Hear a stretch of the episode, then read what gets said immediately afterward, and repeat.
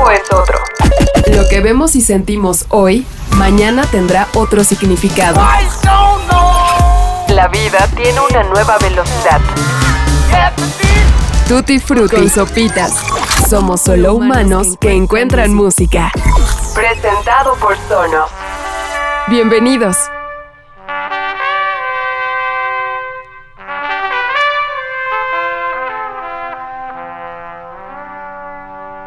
Se acaba el 2020. Sean bienvenidos a Tutti Frutti. Yo soy Sopitas y estamos en la antesala del 2020. Un año que ha sido caótico, que ha sido particular por decirlo menos, ha sido horrible en muchas formas, pero también nos ha dado nuevas oportunidades.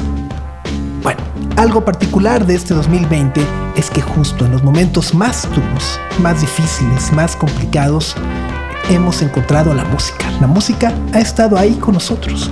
Bueno, estará ahí también acompañándonos, abrazándonos, animándonos, dándonos ese aliento que muchas veces necesitamos, dándonos ese escape que muchas veces necesitamos. Y es por eso que en este 2020 decidimos crear un podcast para celebrar y compartir la música. Ese podcast se llama Tutti Frutti y les agradecemos infinitamente el que hayan llegado hasta acá con nosotros. El día de hoy es nuestro último episodio del 2020.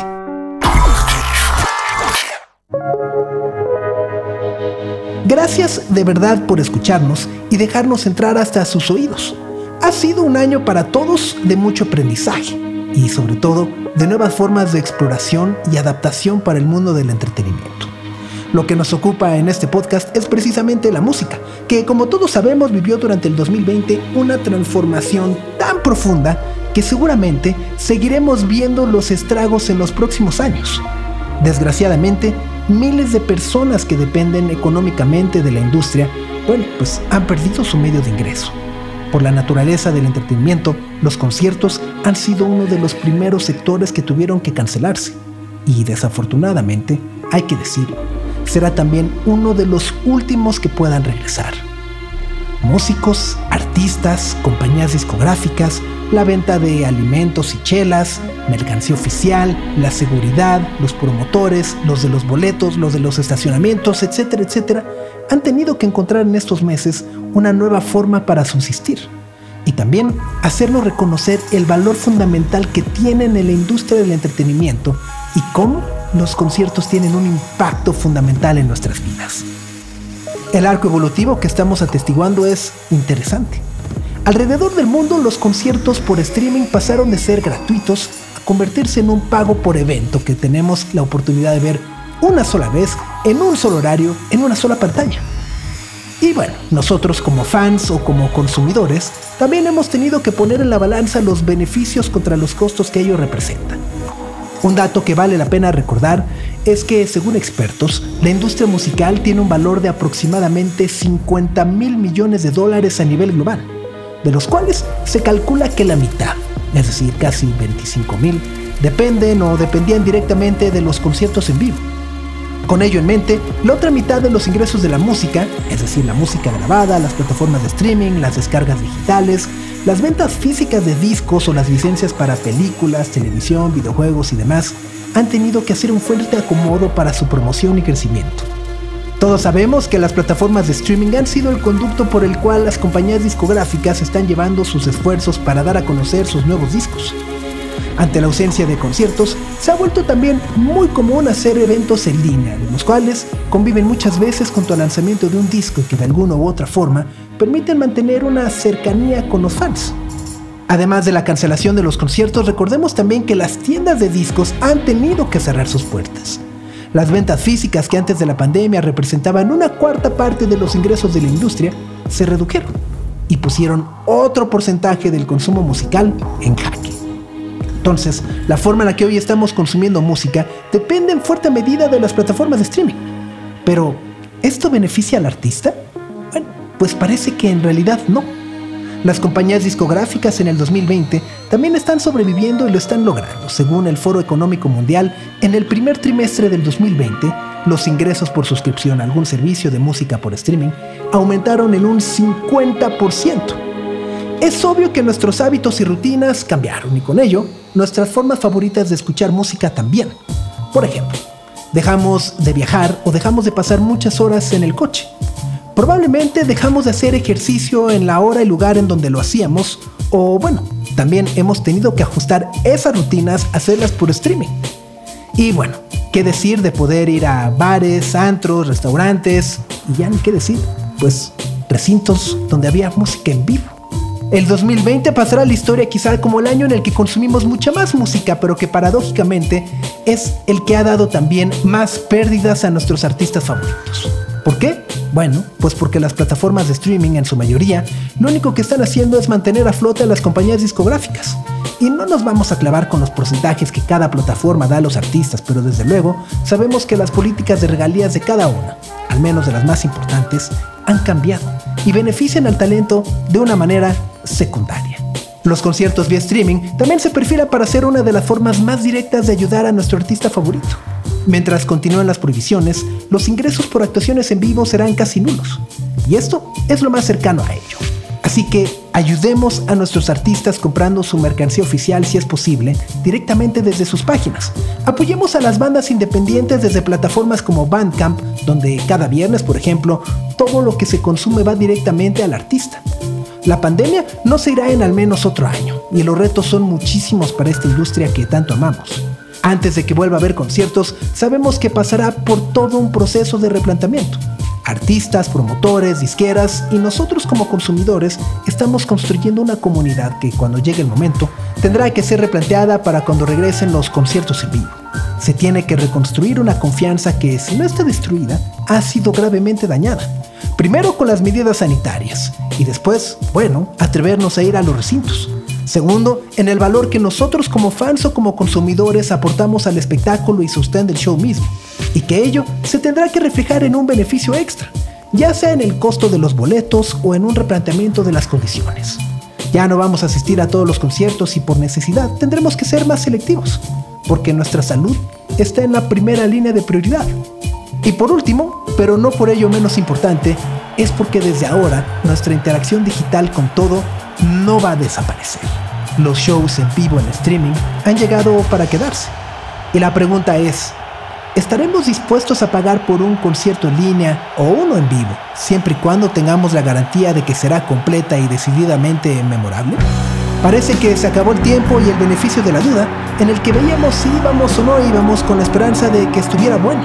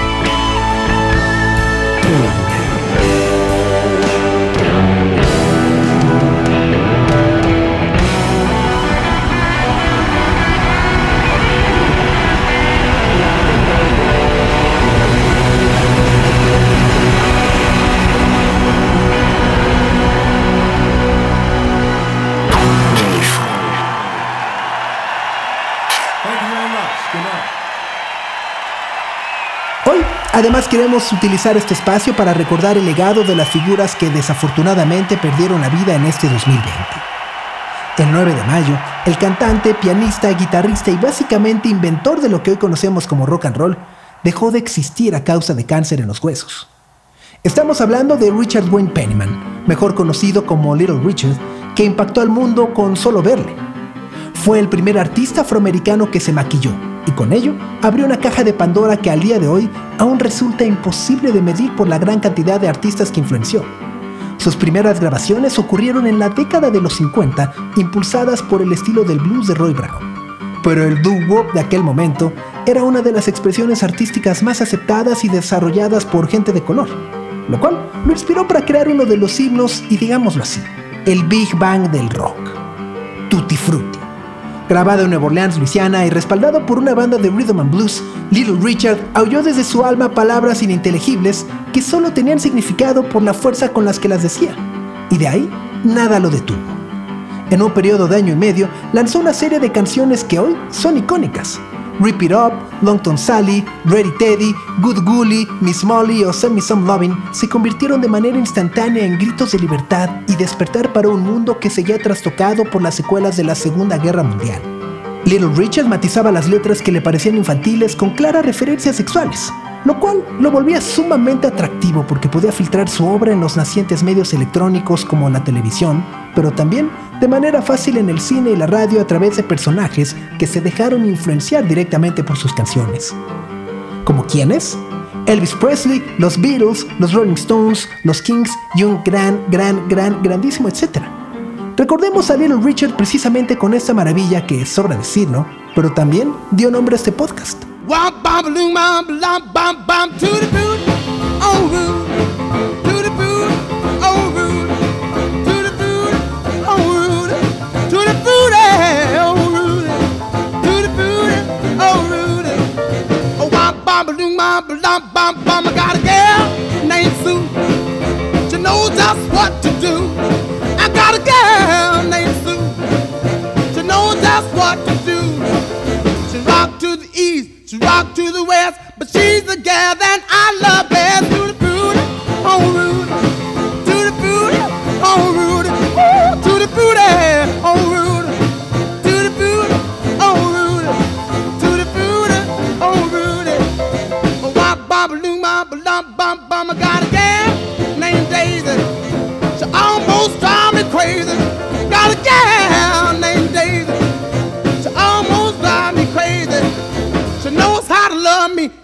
indeed. Boy, you don't know what you do to me, to the booty,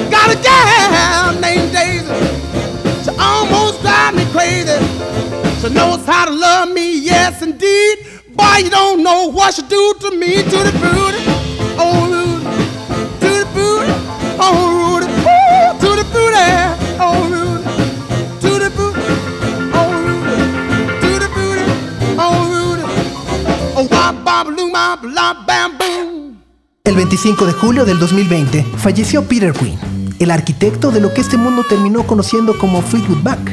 Por esa versión suave, dulce y melódica del más famoso Fleetwood Mac, nada tenía que ver con lo que Peter Green tenía en mente. Y esto pertenece a una historia mucho más larga y compleja que prometemos clavarnos más adelante. Fleetwood Mac fue concebido por Peter Green como una banda meramente de blues, blues británico. Recordemos que en el verano de 1967, Green había dejado una de las bandas más importantes de la historia del género para sacudirse la sombra del entonces llamado dios Eric Clapton, John Mayall's Blues Breakers. Con ello en mente, Peter decidió responder con una nueva invención al lado del baterista Mick Fleetwood y del bajista John McVie. Peter Green's Fleetwood Mac, nombre original de la banda, quería llevar el blues a niveles psicodélicos y lo logró por tres hermosos años. Pero al igual que otra historia muy famosa que conocemos a través de Sid Barrett, esta triste línea del tiempo termina de manera muy similar. Peter Green fue una víctima más de la época y de sus abusos. Partió y decidió abandonar a sus compañeros y su propia invención. Durante esta primera etapa de Fleetwood Mac, Green dejó canciones inmortales como Black Magic Woman, Albatros, Man of the World y Oh Well, mismas que le significaron grandes regalías, pero como decíamos, los abusos le cobraron factura y mentalmente estaba destruido. Se sabe que al abandonar Fleetwood Mac en 1970, decidió donar todo su dinero a inglesas y volverse devoto a sus nuevas creencias religiosas, por lo cual terminó viviendo entre la calle y el manicomio. Los siguientes años de su vida se documentaron con un trabajo como sepultero y portero de un hospital hasta que en 1977 fue internado en un psiquiátrico después de apuntar con un arma a su contador que solo le quería dar un cheque con sus regalías. En la década de los 80, después de recuperarse de un diagnóstico de esquizofrenia, intentó revivir su carrera musical. Desgraciadamente, todos sabemos que no lo logró, pero a pesar de todo, su influencia fue innegable. Y así como Sid Barrett de Pink Floyd, la huella de Peter Green en la creación de Fleetwood Mac es imborrable. When I first met you, baby, I didn't even know your name.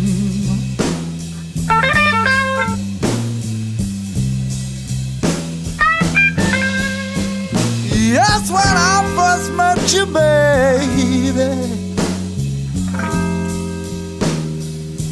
I didn't even know your name.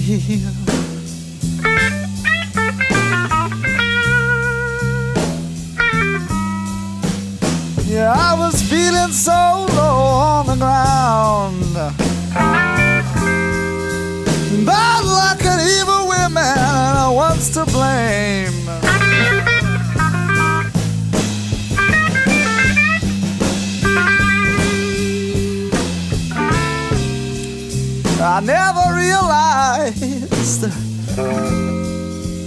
Just how sweet and kind one woman can be.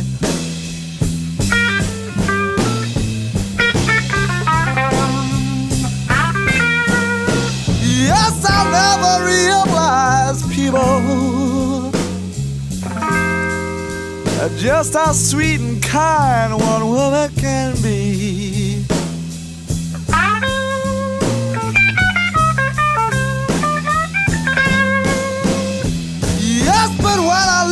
Into your eyes,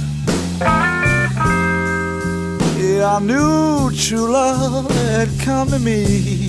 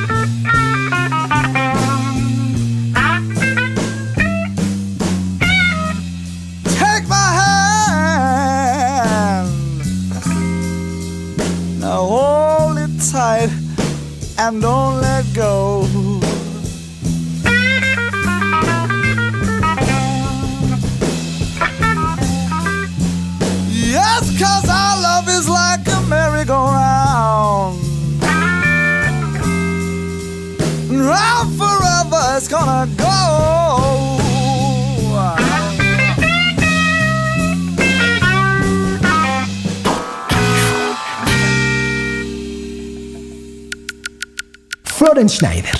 Podemos decir sin temor a equivocarnos que él, junto a sus compañeros en Kraftwerk, son los inventores de cualquier concepto que hoy podamos tener sobre tecnología y modernidad. Florian falleció el 21 de abril y como atinadamente apuntó en ese momento el periódico The Guardian, Florian fundó quizá la banda más influyente del mundo. Bandas, raperos, músicos y DJs de todo tipo han hecho reverencia ante el cuarteto de Düsseldorf. Florian Schneider junto a Ralph Führer dieron no solo una razón de ser a la música electrónica, sino que lograron incorporarla en el inconsciente colectivo gracias a una estética que estaba fuertemente influenciada por múltiples disciplinas, como la arquitectura, el sonido, la ingeniería y la luz.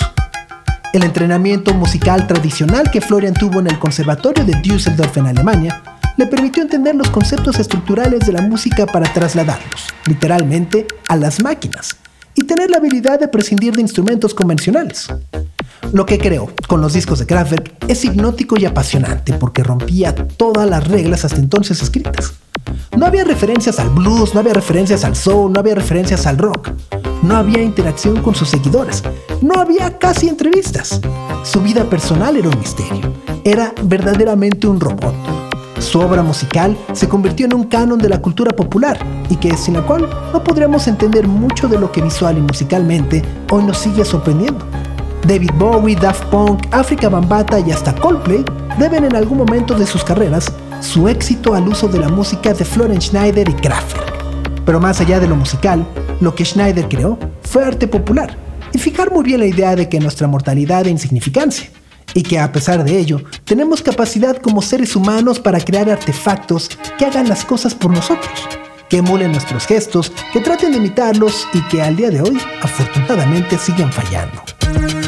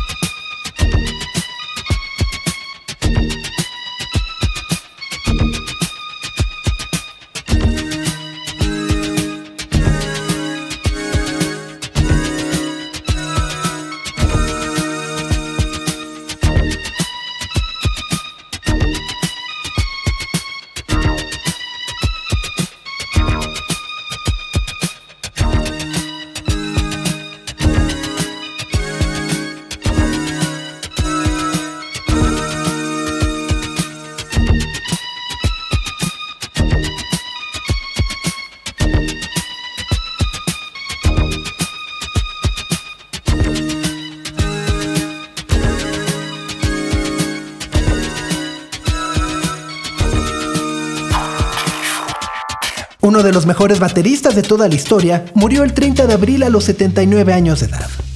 Tony Allen. Considerado como uno de los creadores del Afrobeat al lado de Fela Kuti, Tony Allen comenzó su carrera musical a los 18 años mientras trabajaba en una estación de radio en Nigeria.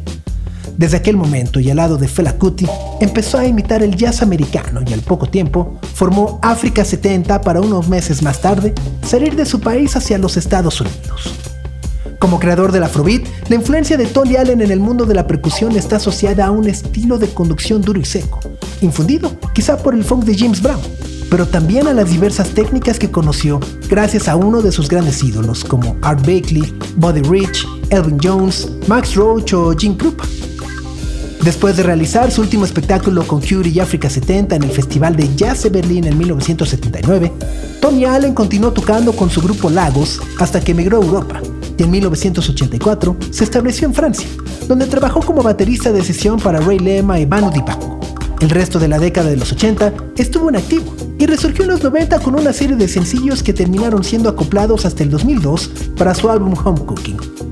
Con el inicio del milenio, Tony Allen confundó junto a Paul Simon and The Clash, Simon Tong de The Verb y por supuesto Damon Albarn, The Good, The Bad and The Queen, un grupo digamos de culto que solo lanzó un par de discos en el 2007 y el 2018. El 20 de marzo de este 2020, Tony Allen dio a conocer su último disco al lado del trompetista sudafricano Hugh Masekela, el cual, si no lo han escuchado, se lo recomendamos muchísimo.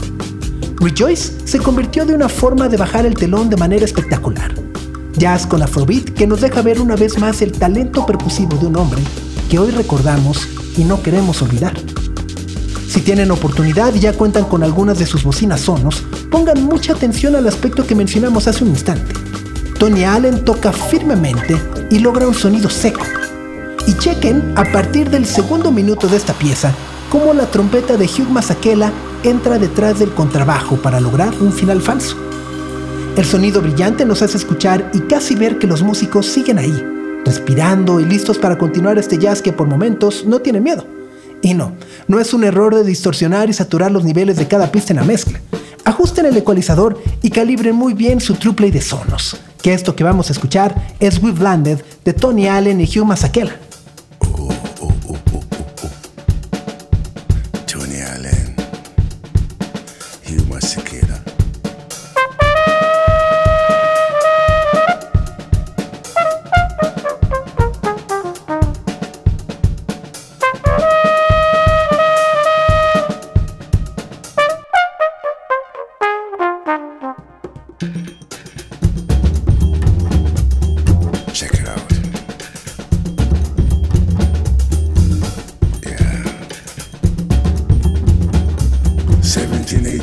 Eighteen, nineteen, bọ̀bọ̀. Iṣẹ́ lórí ló fi ń ṣeré.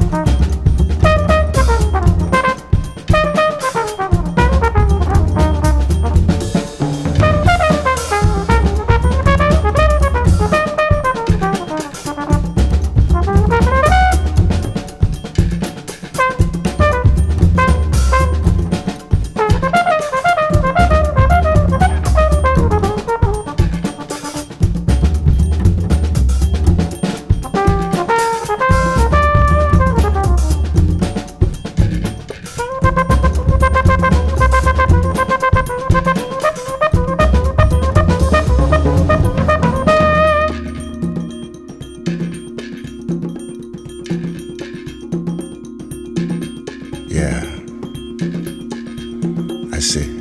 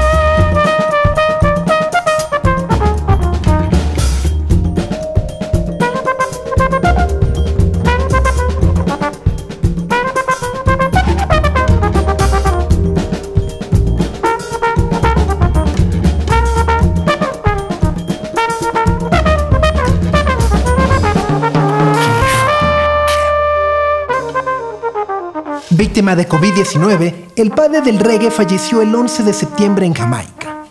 Estamos hablando de Frederick Hibbert, mejor conocido como Toots Hibbert, quien fue la primera persona que usó el término reggae en un disco para referirse a un género musical y un estilo de vida que hasta entonces no existía. Ahí nada más, ¿no? Lo que sucedió desde 1962 hasta ese año con su fallecimiento fue la creación de un universo gigantesco que no solo podríamos abarcar desde el aspecto musical. La gran voz de Toots Hibbert era comparada constantemente con la de Otis Redding, pero cuando Leslie Kong decidió que Toots junto a los Maytals tenían potencial de crear algo nuevo, todo cambió. 5446 That's My Number no solo fue su primera grabación, se convirtió en un relato emocionante y universal de opresión y racismo. Hibbert fue mandado a prisión por posesión de marihuana y la lucha por el derecho a poseerla comenzó. Y desde ahí se instauró en la cultura popular moderna. Toots and the Maytals, a diferencia de Bob Marley y los Wailers, no tuvo el impacto mundial porque en gran medida toda su lírica es apolítica, optimista y descaradamente alegre, pero los mundos que inventó y al mismo tiempo cruzó en casi 60 años como rhythm and blues, rocksteady, ska o folk, dejan una tradición y un estándar muy alto para la creación musical. The Specials, Madness, Amy Winehouse e incontables números de artistas han usado sus canciones para reinventarse y traer hasta nuestros oídos un poco de calor y buena onda. El reggae no hubiera existido sin Toots Hibbert, así de fácil. Y al igual que Tony Allen, queremos dejarles algo de su última producción que fue dada a conocer semanas antes de su muerte. Pero antes, queremos agradecerles infinitamente por habernos acompañado en esta nueva aventura llamada Tutti Frutti. Vendrán muchas nuevas aventuras, muchos nuevos discos, canciones y sorpresas para el 2021. Un agradecimiento muy, muy, muy especial a Daniel y Jimena de Sonos que valientemente decidieron confiar en este proyecto y son la razón por la que ustedes pudieron darle play. Me despido, no sin antes agradecer a José Antonio Martínez y a Med Cosío por el guion y producción de este episodio. Yo soy Sopitas, les deseo unas muy felices fiestas y nos escuchamos en enero. Adiós.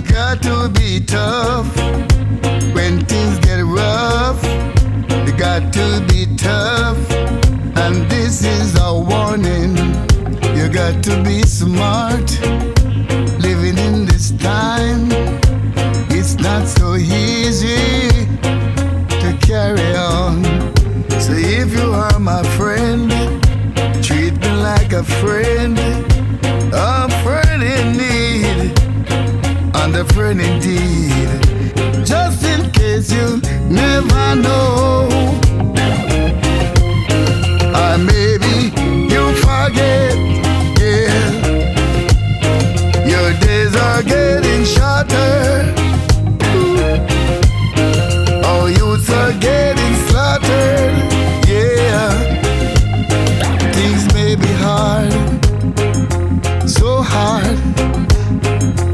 Have to overcome it. Yeah, when you lost someone like loved ones, we have to overcome it. Yeah, but just in case you never know,